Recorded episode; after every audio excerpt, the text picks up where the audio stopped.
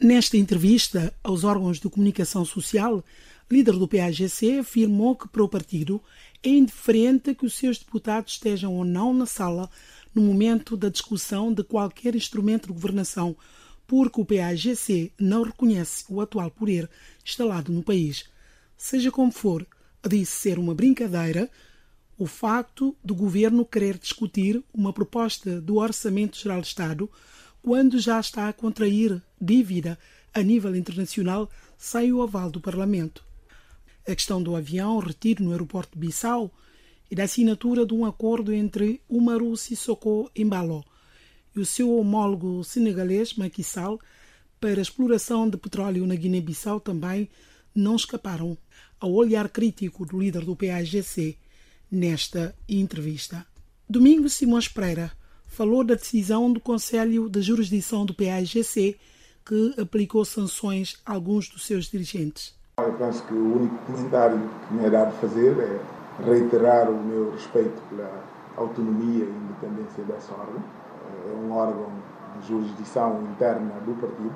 Eh, certamente teve acesso a todos os elementos que lhes permitiu avaliar a gravidade das infrações que foram cometidas e com base nisso tomaram as decisões que foram, foram que entenderam eh, justas. Eh, politicamente os órgãos irão avaliar e tentar, na medida do possível, é, enquadrar essas decisões. O que eu posso dizer e talvez aqui partilhar é que o Biro Político e o Comitê Central, recentemente reunidos, fez um apelo no sentido de serem acelerados os processos. De facto, conviria que até ao final uh, deste mandato, antes de chegarmos ao Congresso, que não houvesse situações pendentes que pudessem representar qualquer espécie de constrangimento ao normal funcionamento das estruturas internas do partido. Portanto, não, não analiso o mérito ou do mérito da decisão tomada, respeito a autonomia eh, do órgão, espero simplesmente que eh, todos os processos sejam acelerados no sentido de serem aclarados e permitir uma interação saudável entre os nossos militantes e dirigentes. Ainda há mais processos? É, eu julgo saber que há bastantes mais processos eh, pendentes e sobre isso o que nós pedimos porque nós, tudo o que podemos fazer, desde o Presidente até os órgãos eh, superiores do partido, é sensibilizar o Conselho de Jurisdição, no sentido de acelerar os processos, que aplique as normas eh, disciplinares em uso no partido e que tenha em conta que eh, o objetivo do sancionamento é, por um lado, eh, mostrar aos aos militantes e mostrar aos dirigentes que estão obrigados a, a, a, respeitar os princípios do partido e as normas que estão estabelecidas, mas, por outro lado, há sempre a preocupação de manter a unidade e coesão internas. Portanto, o órgão, ciente destes elementos, eh, espero que saiba eh, traduzir isso numa aplicação que seja não só prática, pragmática, como também favorável aos objetivos do partido processos pendentes só dirigentes fora do partido ou dentro do partido? O Conselho Nacional de Jurisdição só, só julga casos de dirigentes do partido, não julga a atuação de pessoas fora do partido. Isso já é um, cairia fora do quadro da sua intervenção. Não. Dirigentes que saíram do partido, estão noutras filiações partidárias e também dirigentes que continuam no partido. Essa é a minha questão. Não, o que eu estou a dizer é, é se um dirigente se desvincula do partido e deixa de pertencer aos quadros do partido, o Conselho Nacional de Jurisdição não trata desses assuntos. Se o Conselho de Jurisdição está a tratar, é porque mantém algum vínculo ao, ao, ao partido. E é, e, é, e é, desses casos que se trata. Enquanto líder, o que vai fazer para acabar com as constantes decisões partido? Obrigado pela questão. Essa é uma questão que é muito recorrente e muitas vezes sente-se que há uma, há uma expectativa de que uh, o presidente do partido, os órgãos do partido, uh, podem tomar medidas no sentido de evitar que haja situações uh, iguais ou pelo menos semelhantes. Eu, eu, não acredito nisso. Nós somos homens, somos, somos gente. E felizmente que Deus nos deu essa faculdade, só nós sabemos o que estamos a pensar. E, portanto, a única forma de eventualmente assumir que vamos acabar e vamos controlar isso é desconfiar de todo mundo, impor um regime quase policial no sentido de perseguir as pessoas, limitar a liberdade das pessoas. Eu não, não acredito nisso. Eu penso que a única atuação que se pode esperar e se deve esperar de um partido como o PAGC é aprimorar os seus instrumentos de uh, disciplina interna, para que todo militante e todo dirigente saiba por antecipação ao que incorre em caso de violação dos nossos estatutos e dos nossos princípios. E, portanto, será responsabilidade de cada um não é? tomar as, as diligências necessárias para poder evitar que isso aconteça. Agora, nós somos um partido bastante grande, um partido de massas, um partido plural, um partido de várias eh, sensibilidades. Eh, eu não vejo como uma tragédia que haja pessoas que pensem diferentes do, do líder, da própria direção e que defendam as suas posições. A única coisa que nós dizemos é que somos um partido de uma ideologia muito forte, uma ideologia de esquerda, e que é importante que os nossos dirigentes não só estudem e compreendam isso, para também respeitarem os procedimentos. Ou seja, nós podemos levar o tempo que for necessário para discutirmos os assuntos. Mas assim que os assuntos são adotados, passam a ser uma decisão. E sendo uma decisão, pôr em causa essa decisão é, eh, a partida, criar situações de indisciplina que não são toleráveis. Vai haver congresso de já? Uh, a última reunião do Comitê Central uh, decidiu uh, adiar todas as diligências que estavam em curso, não só para o Congresso da JAC, mas para o Congresso da UDEMU, para a Conferência do CONQUATSA e para a Conferência do, dos Veteranos. Portanto, o que se entendeu é que uh, temos muito pouco tempo. Uh, e é verdade que uh, a Covid e toda a pandemia causou-nos atrasos. E, portanto, nós estávamos numa lógica, a direção estava numa lógica de acelerar os processos das organizações sociopolíticas do partido e antes de realizar o Congresso, o Comitê Central entendeu que é preferível priorizar a realização do Congresso do Partido e deixar para um período mais dilatado a preparação dos outros congressos. Agora, como a questão é especificamente a JAC, posso lhe dizer que a JAC estava preparada. Né? Em princípio, todos os instrumentos já estavam prontos para o, o, a realização do Congresso da JAC. Houve alguns incidentes eh, em Bissau, mas nada que seja muito estranho aquilo que vamos resolvendo no dia a dia, mas eh, as estruturas políticas aconselharam a dar mais tempo para um tratamento mais devido a determinadas situações e, portanto, vão acontecer a seu tempo, não há, não há nenhum problema nesse sentido. Sr. Presidente, o último congresso do país em si uh, uh, da forma como decorreu. o partido espera realizar o seu congresso em final de janeiro, 5 de fevereiro do próximo ano. Acha que desta vez vão estar reunidas as condições excetuando a questão da pandemia, não é?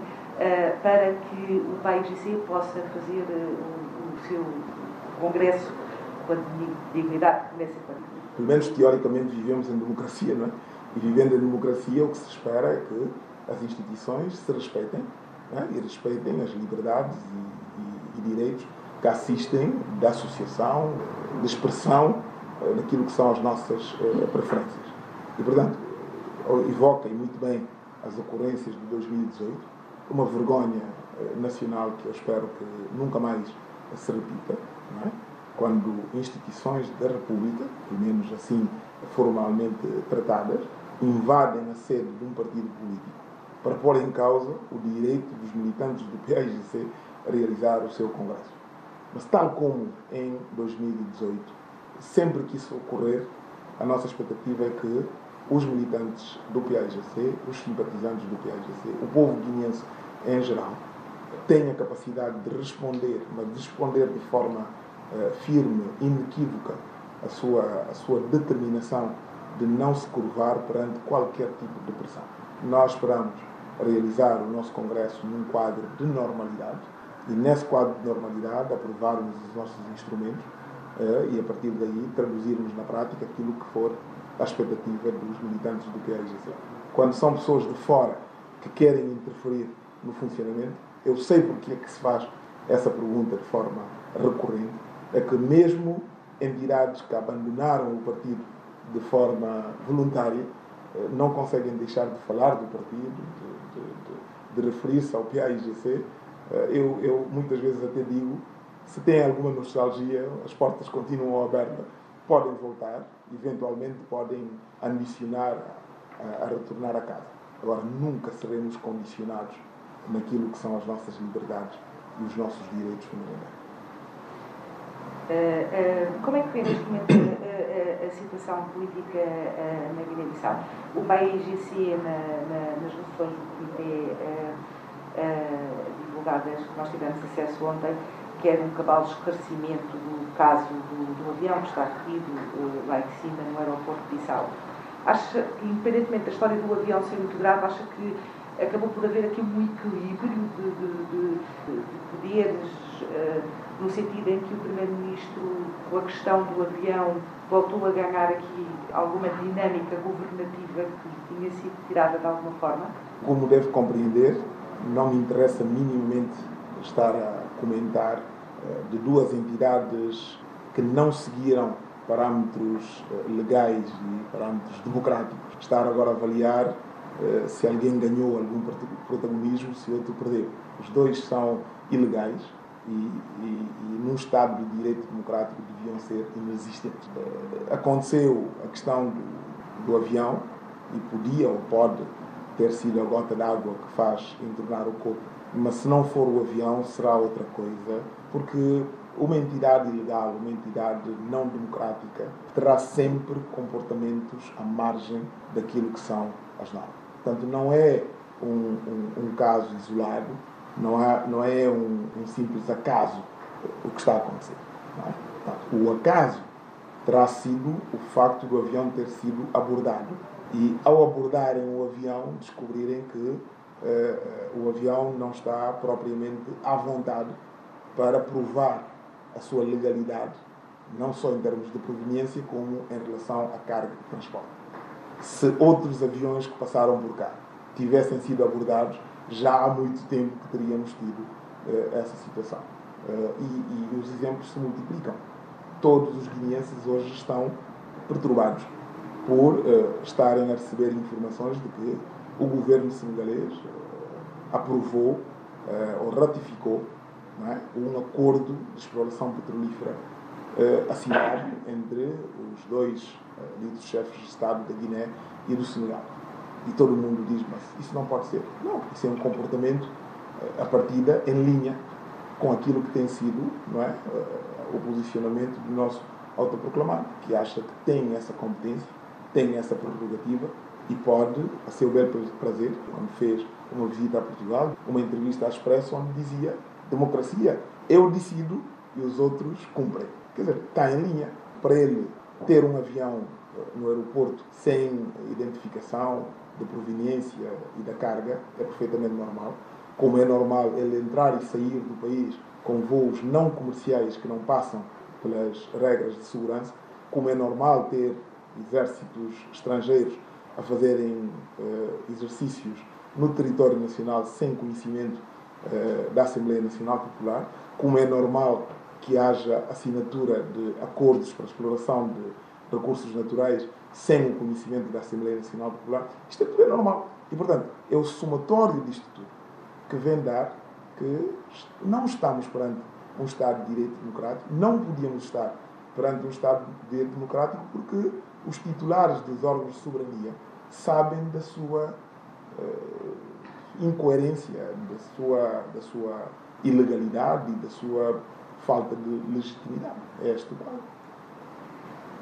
Nessa linha de raciocínio, o país si não vai discutir o Orçamento Geral do Estado de 2022 e que vai à semelhança do que fez o ano passado, portanto, estar ausente, que não conhece eh, portanto, o governo do próprio Eu sempre disse, não sei se isso eh, passou, se escapou à atenção eh, das pessoas. Nós temos um grupo parlamentar o nosso Biro Político, nossa, a nossa Comissão Permanente orienta eh, a nossa bancada parlamentar, mas em determinados pormenores nós damos alguma liberdade ao nosso grupo parlamentar para avaliar caso a caso como se posicionar. Em relação aos instrumentos de governação, nós não fazemos muita questão de se os nossos deputados estão presentes ou deixam de estar presentes. Para nós, o mais importante é evitar interação com entidades que nós não reconhecemos. Portanto, nós não podemos ter interações, qualquer das formas, temos que reconhecer que é essa entidade que está a governar. E, portanto, estando a governar, é importante que o povo guinense conheça a posição do PIGC. E, portanto, o que nós dizemos ao nosso grupo parlamentar é que, escolhendo ficar na sala ou escolhendo sair da sala, o importante é dar a conhecer ao povo guinense uh, a nossa posição em relação a esses instrumentos. Até hoje, o, o, o, nosso grupo parlamentar tem escolhido fazê-lo através de conferências de imprensa e outros mecanismos de comunicação. No dia em que optarem por ficar na sala, desde que não haja interação e se limitem a dar a conhecer aquilo que é a posição uh, do PAIGC, nós não vemos uh, nenhum problema. O problema é que, uh, hoje, por exemplo, ouvi dizer que o, o, o, Orçamento Geral de Estado já está depositado na Assembleia Nacional Popular. a lei diz claramente que isso devia ter acontecido em, em outubro. Em outubro. Estamos em final de novembro. Ou seja, nenhuma das datas previstas eh, eh, na nossa Constituição e no regimento da Assembleia Nacional Popular está a ser cumprida. Mas eh, a incoerência e a falta de respeito das normas não se limita a isso. Vai ver que qualquer Orçamento Geral de Estado, não é? qualquer lei do Orçamento Geral de Estado, quando é levado ao Parlamento, é sobretudo no sentido de recolher o aval dos representantes do povo para se poder mobilizar os recursos necessários para cobrir os déficits e poder eh, tornar o orçamento funcional. Ora, é absolutamente eh, inaceitável, incompreensível e quase, e quase uma brincadeira, não é? Eh, ter um governo que contrai dívidas, que assume dívidas, que executa essas dívidas e agora vai apresentar um orçamento geral de Estado sobre um programa que já está a executar. Ou seja, o montante global, neste momento estimado em cerca de 200 milhões de dólares, que o governo tem contraído como dívida, vai aparecer refletido, eventualmente, só posso imaginar que, que, que assim seja, eh, no presente orçamento. E vamos estar, eu sou deputado e todos os deputados, eh, estaríamos aí num exercício para decidir se vamos aprovar esse instrumento mas sabendo que esse instrumento já foi aplicado. Qual é o ponto? Qual é o ponto? Por exemplo, eu li, li um documento uh, que, não sei, espero que seja um documento uh, que foi produzido a partir do orçamento que esse governo agora apresentou, que diz que a projeção do crescimento será de cerca de 6,3%. Ora, 6,3% de, de crescimento. A primeira questão que se tem que colocar é Quais são as fontes desse crescimento? São os impostos ou é a produção? Isto tem que interessar. Por que, isso tem que interessar? Porque se o nosso governo deixou, o último governo do PAIGC, deixou o país com uma taxa de crescimento de cerca de 5, 5,2, voltou a regredir até nivelar com a taxa de inflação. E, portanto, se você tem uma taxa de crescimento de 3% e uma taxa de inflação de 3%, o seu crescimento é zero. Você está estagnado. E, portanto, se vem nos dizer que está a projetar uma, uma, uma, uma um crescimento de cerca de 6,3%, tem que nos dizer descobriu novas fontes de financiamento ou está a aumentar os impostos. Parece que uh, a intenção do governo é aumentar uh, os impostos. Então aí nós vamos ver que tipo de orçamento é esse. Eu, pelo menos, pela leitura que eu fiz uh, desse documento, mais uma vez, não sei se esse documento corresponde de forma fiel àquilo que é a proposta do orçamento que está a ser apresentado, é uma brincadeira. É uma brincadeira porque uh, um Estado como a Guiné-Bissau, quando projeta crescimento, a primeira coisa que tem que fazer é discutir com as entidades nacionais aonde é que vai fazer impactar esse crescimento. E, portanto, a nossa taxa de uh, despesa nos órgãos de soberania já é um escândalo. E nós estamos a tentar reforçar esses uh, órgãos de soberania. Aquilo que nós chamamos órgãos de, de representação. E, portanto, se a leitura que eu estou a fazer do orçamento, ou se estou a ler o documento certo do Orçamento Geral de Estado, nós já estamos a agravar aquilo que já está um escândalo. Nós temos, na projeção que eu tive a oportunidade de ler, de ter uma, um, um valor de despesa com o, o Palácio da República, com o Presidente da República, que é quase equiparado ao setor da saúde. Equiparado ao setor da saúde. Superior ao setor da educação. Do que é que nós estamos a falar? Mas, claro, estamos a falar de gente que não tem qualquer tipo de, de, de compromisso com o povo, sabem que estão a exercer funções que não foram otorgadas pelo povo e, portanto, estão-se absolutamente nas tintas, peço desculpas pela, pela expressão, com aquilo que de facto acontece ao povo. Esse orçamento não só vai confirmar eh, a incidência eh, dos impostos, ou seja, vamos tirar do mais pobre para que o mais rico possa viver ainda de forma mais folgada, e pior do que isso é que nós estamos a penalizar setores sociais, como a saúde, como a educação e como a solidariedade, para uh, que os órgãos de soberania possam ter mais visibilidade e mais capacidade de, de gastos.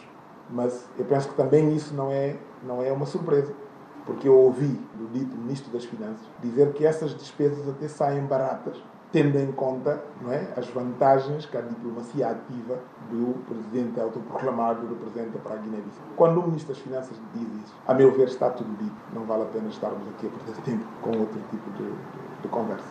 Senhor Presidente, perante esta situação, que leitura faz da real situação do país? Não, a situação do país é catastrófica. É? é catastrófica. Uh, eu penso que hoje não é só o PAIGC que o diz, eu penso que hoje todos os atores políticos e sociais chegam a, esse, a, esse, a essa compreensão. Uh, pior, eu penso que uh, se ouvirmos com alguma atenção, os próprios titulares desses órgãos de soberania admitem isso. Ou seja, nós aproximamos-nos perigosamente de uma situação de não Estado. Ora, a situação de não Estado é uma situação de anarquia porque ninguém garante segurança a ninguém. Eh, eu não quero insistir demasiado eh, nos exemplos que estão aí à vista, mas quer dizer, nós temos um objeto estranho no aeroporto internacional de Osvaldo Vieira e nós temos órgãos de soberania e a população guineense a viajar a partir do aeroporto, a chegar ao aeroporto, como se nada se tratasse. A nossa soberania está absolutamente uh, violada mas nós temos que fingir que vivemos um quadro eh, de normalidade. Isso acontece em relação às nossas fronteiras marítimas, às nossas fronteiras terrestres. Por exemplo, não falamos agora do último comunicado do MFDC, que diz que reserva-se no direito de atacar as populações guineenses porque há um acordo entre os governos da Guiné-Bissau e do Senegal para eles serem atacados a partir do território da Guiné-Bissau o, a nossa Assembleia não é tida nem achada. E, portanto, toda a nossa população que vive nas zonas fronteiriças está, está exposta à sua, à sua sorte e, portanto, de se defender com, com, conforme pode. E, portanto, quando nós atingimos esse ponto, onde o povo sabe que não pode contar com os órgãos de soberania para o respeito e a defesa da sua integridade física, nós estamos a aproximar-nos do, do, de, uma, de, uma, de, uma, de uma situação de anarquia. Portanto, é isso que está a acontecer. Não é só anarquia uh, legal, anarquia porque não estamos alinhados com os princípios de direito internacional, mas uma anarquia física, uma anarquia uh, prática, onde a sobrevivência uh, aceita que todos os métodos sejam utilizados para que as pessoas possam ter acesso à, à, à satisfação dos seus interesses. E, e, como é que vê esta um, apatia da, da comunidade internacional, dos, dos, dos, parceiros internacionais da Guiné em relação uh, ao que está a passar na Guiné-Bissau? Tá, eu penso que mais do que apatia, estamos em presença de um comodismo, de uma, de uma espécie de, letargia absoluta. Portanto, não nos incomodem, estamos a descansar estamos cansados da Guiné-Bissau. Eh, de 2015 a 2019, eh, nós nos empenhamos, o PAGC se empenhou profundamente em eh, mobilizar todas as parcerias internacionais no sentido da reposição da legalidade na Guiné-Bissau. E eu penso que isso contribuiu muito para que essa comunidade internacional cumprisse a sua, a sua missão, a sua vocação e assistisse o povo guineense eh, na sua luta para que os seus direitos fundamentais sejam eh, respeitados. Quando nós assistimos a tudo o que aconteceu em 2019 e os sinais que vinham eh, da comunidade internacional, eu, perante o meu partido, pedi que deixássemos a comunidade internacional descansar. Já que a comunidade internacional quer descansar, deixemos-la descansar. E, e, hoje nós vemos a comunidade internacional aflita por tentar recuperar uma capacidade de intervenção que de facto perderam. Porque nessa altura nós já chamávamos a atenção. Chamávamos a atenção que não é competência nem vocação da comunidade internacional estar a substituir os órgãos de soberania nacional. O que nós sempre pedimos da comunidade internacional é que acompanhem os nossos órgãos e ajudem a reforçar a capacidade desses órgãos de soberania poderem dirimir os problemas existentes. Cada um dos órgãos tem a sua competência e é nessa competência que nós esperávamos que representassem aquilo que é a aspiração do povo guinense. Mas a comunidade internacional atingiu pontos de, de, de incongruência que lhes retirou a capacidade de intervenção. Repara, quando a CDA diz que faz uso do princípio de subsidiariedade para chamar assim, para evocar assim a competência de dirimir problemas que estejam a ocorrer, por exemplo, na Gâmbia, na Guiné-Bissau, eh, na Guiné-Conakry. As pessoas perdem de vista que os atores principais dessa tentativa de dirimir não são entidades neutras. São entidades que partilham a fronteira terrestre com a Guiné-Bissau, que partilham a fronteira terrestre com, com, com a Guiné-Conakry, com esses países, e que têm interesses diretos e, portanto, têm uma agenda. É? E quando isso acontece, é? eu chamei a atenção disso várias vezes, tanto nas Nações Unidas como em encontros aqui com a CDAO. Hoje a CDAO quase que nos pede para voltarmos a criar condições deles poderem voltar ao jogo. Eu digo, não, vocês querem descansar? Descansem. Descansem. Nós não vamos perturbar o descanso da comunidade internacional. É? Como é que uh, uh, a opinião pública avalia que, por exemplo, alguém que esteve na Guiné-Bissau como representante do secretário-geral das Nações Unidas neste país. Assim que se dá um golpe de Estado na Guiné-Conakry, ele vira ministro da Saúde do atual governo da Guiné-Conakry. O mesmo exemplo está a acontecer no Mali, está a acontecer noutros países. É a comunidade internacional a perder a face. E, portanto, quando o, o representante do secretário-geral das Nações Unidas vem dizer-me a mim que é preciso que o PAIGC se alinhe com determinados princípios, eu digo que o PAIGC sempre esteve alinhado com esses princípios. Porque o PAIGC quer defender aquilo que é eh, a aspiração do povo guinense. Agora, vai dizer isso ao seu amigo que está na Guiné-Conakry, vai dizer isso aos seus amigos que estão no Mali, vai dizer isso a todos os países, incluindo a Guiné-Bissau, ao seu amigo que está no Palácio da República da Guiné, que não respeita a ordem constitucional da Guiné-Bissau. Portanto, o perigo não é a luta política que o PAGC está a fazer, porque todos já perceberam que o PAGC utiliza escrupulosamente os mecanismos democráticos que estão ao seu serviço. Agora, aquele que tem que chegar ao poder e exercer o poder a qualquer preço e que ainda tem o aplauso da comunidade internacional, leva aos, uh, aos resultados que nós temos hoje. Sr. Presidente, tem-se falado na eventualidade da dissolução do Parlamento, eh, tendo em conta a situação de instabilidade no relacionamento Presidente da República Primeiro-Ministro. Caso o Parlamento venha a ser dissolvido, o DGC vai entrar em cena, vai entrar no próximo governo? Uh, não, permita dizer que uh, estas ameaças de dissolução do Parlamento, essas ameaças de demissão do Primeiro-Ministro, essa, essa, isso que foi feito logo depois de fevereiro de 2020 e que evocou a existência de uma nova maioria para uma nova governação, faz parte do, do, da estratégia do modus faciendo, da forma de funcionar de entidades autocráticas, de entidades que não são democráticas. Por um lado, visam uh, aludir a atenção das pessoas. Portanto, quando falamos da dissolução do Parlamento, quando falamos da queda do governo, não falamos da invasão das nossas águas territoriais. Não falamos do avião, não falamos da Constituição da República que quer ser forçada. Não falamos daquilo que de facto preocupa o povo guineense, não falamos das greves, não falamos das pessoas que estão a morrer no, no Hospital de. E se, por exemplo, o próprio governo também ilegal que o acompanha nesse processo começa a querer se alinhar com os princípios da legalidade, basta dizer que corre o risco de ser demitido para aqueles que, que sabem. Quando você vai fazer parte de um governo que sabe que não é legal e não é legítimo, a última coisa que quer ouvir é que esse governo pode cair. E, portanto, está sempre disposto a negociar e a encontrar eh, pontos de solução. E, portanto, isto não me surpreende. É um, é um, é um padrão comportamental de todo aquele que está no poder sem ter recebido o poder por sufrágio eh, democrático eh, do povo. Eh, agora, o grande problema é que isso não tem sustentabilidade. Não tem sustentabilidade. Não é? Eh, repara, o, o, essas análises que nós fazemos, infelizmente no domínio social, social, tu não podes pegar num país e colocar dentro de um laboratório e dizer agora vou experimentar e ver o que é que dá. É o tempo que nos diz, é a história que nos diz, é a experiência que nos dita o que é que vai acontecer. Mas essa experiência, essa história, já nos diz que isto não tem sustentabilidade.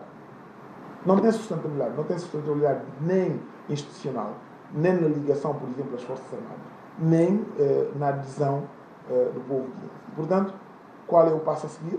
O passo a seguir é violência, é imposição pela força, que depois vai ter ruptura em algum, em algum ponto. É o que nós estamos a viver. Fala-se na criação de mais uma formação política. O que é que isso vai trazer para o cenário político guineense? Vai trazer mais do mesmo, vai trazer a anarquia do qual eu falava agora há pouco. Eu penso que um cidadão guinense livre, usando uh, as liberdades e os direitos que a Constituição lhe otorga, decidir criar uma formação partida, eh, política, até aqui penso que ninguém, uh, ninguém põe isso em causa. Agora, quando é um ator político, por sinal um governante, que utiliza meios do Estado, utiliza uh, mecanismos de, uh, de, para reunir uh, os, os, procedimentos para chegar à formação do, do, do, do, governo, que afirma publicamente estar a fazê-lo com o conhecimento e, de certa forma, o, a bênção do, do chefe de Estado, bom, é isso que nós temos que questionar. Não é? mas depois há outros aspectos, aspectos do tipo provavelmente a própria denominação uh, da nova formação está a ser acautelada para que não haja uma ligação clara a, uma etnia, mas depois a própria configuração demonstra claramente que tem uma vocação étnica. É tudo isto que nos tem que, tem que preocupar. A nação guineense, o Estado guineense, é um Estado frágil porque não se assenta numa nação consolidada. Eu, eu costumo sempre dizer isso. O grande problema dos Estados africanos é que não resultam de uma evolução normal, de uma evolução lógica. O evento das independências impôs-nos a obrigação de fundar um Estado. E é depois de nós termos fundado o Estado que damos conta que as bases desse Estado não são sólidas. Então nós precisamos reforçar os condimentos para que a nação seja sólida e o Estado seja sólido. E, portanto, quando o PAIGC fala em pluralismo étnico, não é uma figura de estilo, não é porque fica bem, mas porque é necessário. Quando nós falamos de laicidade do Estado, não é porque seguimos a ideologia da Amílcar Cabral que vende os livros e vende o seu. Não, mas é porque é importante minimizar aqueles fatores que fazem a ruptura da nossa, da nossa, da nossa sociedade.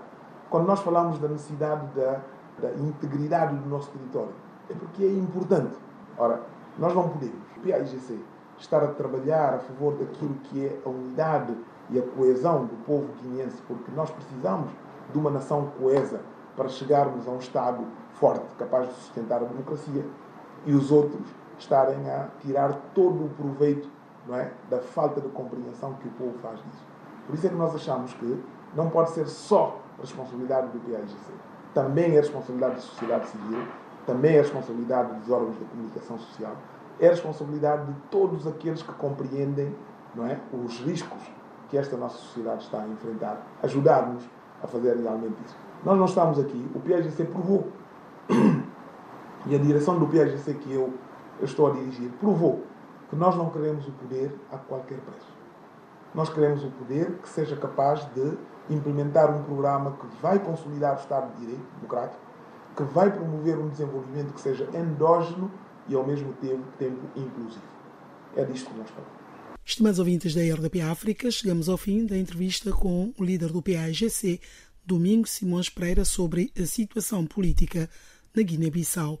Obrigado pela atenção e até a próxima.